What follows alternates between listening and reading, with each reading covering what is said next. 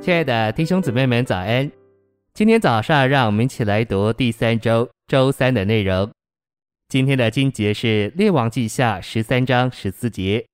以丽莎得了必死的病，以色列王约阿施下来看他，在他面前哭泣，说：“我父啊，我父啊！”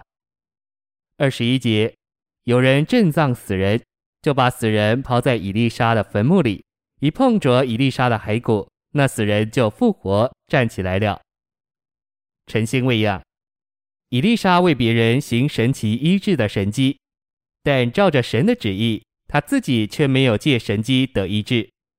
伊丽莎身体虽然死了，却仍在灵里尽职，使一个死人活过来，甚至死了的伊丽莎也能使人活过来。这是基督在复活里的图画，无论谁碰着他，就活过来。重生就是邻里死了的人碰着死而复活的基督而活过来。信息选读：保罗问百基拉、亚居拉和阿尼色弗一家的人安以后，就说：以拉多在哥林多住下了，特罗菲摩病了，我就留他在米利都。使徒为什么让这样亲密的人生病，而没有为他得医治祷告？他为什么不施行他医病的恩赐？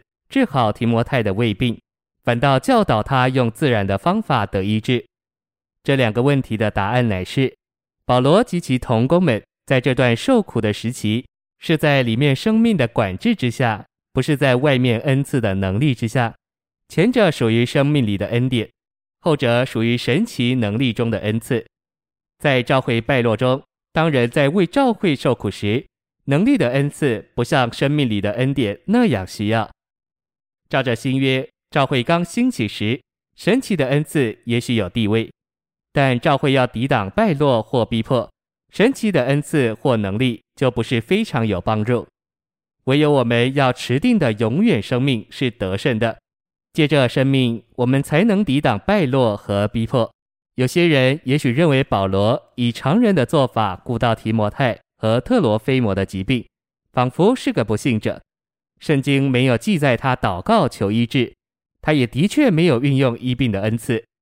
反之，他鼓励提摩太稍微用点酒，并且留特罗菲摩在米利都。保罗以常人的做法照顾他的同工们，他没有做什么炫耀的事表演给人看。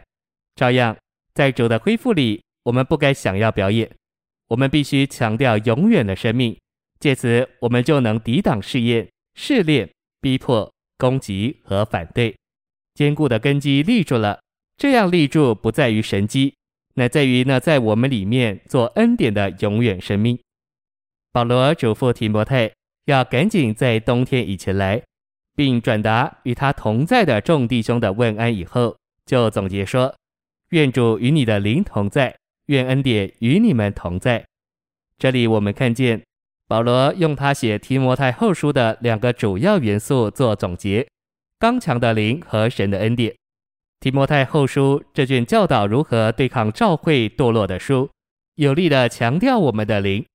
本书一开始就强调能力、爱并亲民自守的灵已经赐给我们，借此我们能将神的恩赐如火挑旺起来，并且按神的能力以及主分赐生命的恩典。